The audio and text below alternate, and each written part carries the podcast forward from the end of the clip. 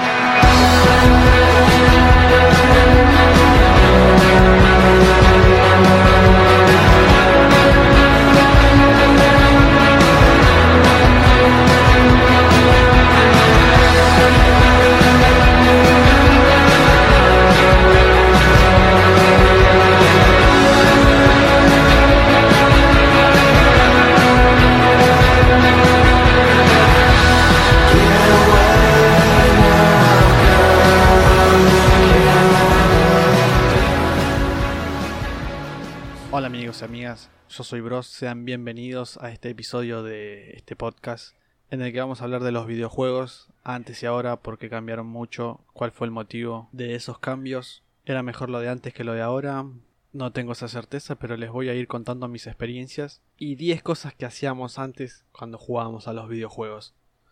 Número 1.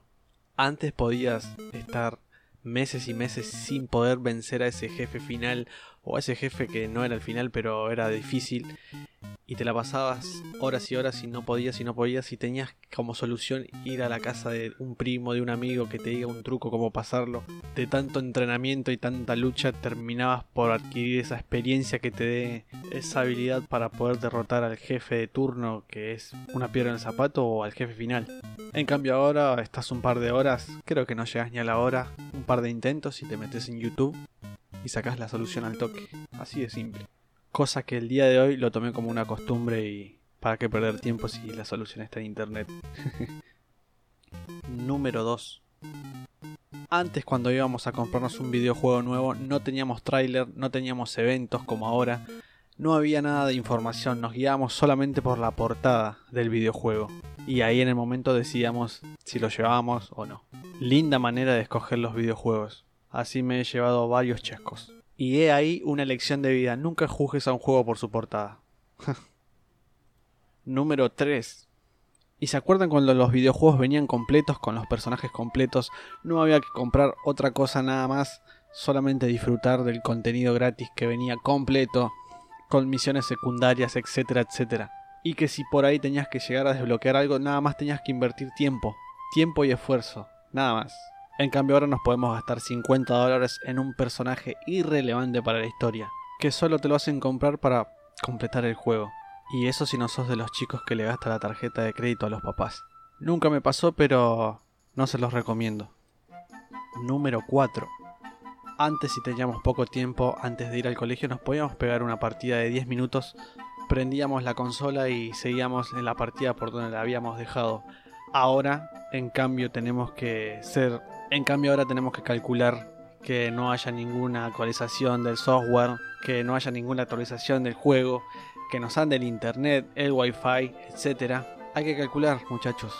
Calcular y que no nos agarre la bendita actualización de ninguna cosa. Me ha pasado, me ha pasado y lo detesto. No se lo desearía ni a mi peor enemigo. Número 5. ¿Y quién no ha ido al ciber? El ciber es una de las cosas más lindas que me pasó en la adolescencia.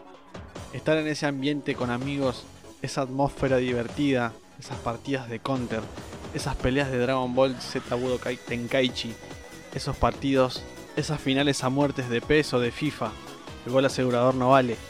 ¿Cómo olvidar esos momentos? En cambio ahora con esto del internet, del wifi, cada uno juega en su casa, perdido un poco la magia. Número 6. ¿Y quién no habrá soplado un cartucho? Un cassette de Sega, un cassette de Family, un cartucho de Nintendo, o pasar un algodón con alcohol, pasta dentrífica, o hasta nuestra propia remera. Creo que en ese aspecto ahora estamos mejor. Pero esos rituales no se olviden. Si no, escuchen esto. Número 7. Antes ahorrábamos cada centavo, cada moneda encontrada en la calle, cada billete ganado con cualquier changa, cualquier propina de algún mandado, todo para comprar ese bendito juego que nos volvía locos noche y día. Ahora directamente ya no podemos comprar un juego porque son muy caros, tan caros como una consola vintage. Número 8. ¿Crees que los juegos de ahora son difíciles? Entonces los juegos de antes te van a ser imposibles. ¿Guardar partida? ¿Qué es eso? Antes perdías o tenías que ir a otro lado y perdías todo, tus armas, tus personajes, todo. Con 6-7 años sufríamos torturas psicológicas.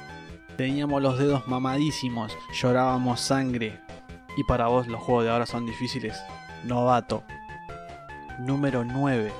Antes te alcanzaba con 3 o 4 juegos, que además de ser difíciles de por sí, lo podías llegar a pasar y cuando llegabas a ese punto de dar vuelta al juego, te lo ponías en difícil para ver a dónde estabas parado realmente.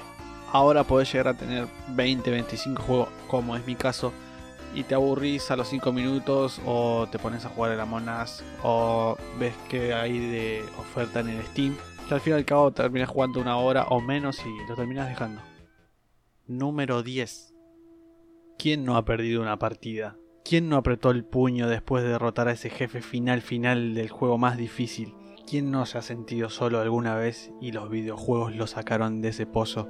¿Quién no volvió a jugar un videojuego tonto de su infancia para volver a recordar lo que sintió en ese momento?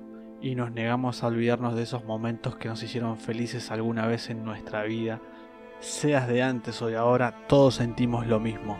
Seas chico o grande, se nos pone la piel de gallina al jugar nuestro juego favorito, al estrenar ese juego nuevo porque todo esto no es para saber si antes era mejor o ahora es peor. Esto es para recordar que todos amamos los videojuegos. Y que tener pasión por los videojuegos no te hace más tonto, te hace disfrutar la vida desde otra perspectiva. Así que no dejes que nadie te diga que sos un tonto por jugar jueguitos, juegos, viejos, nuevos, o por no tener la última consola, porque no importa el que dirán, nosotros amamos esto.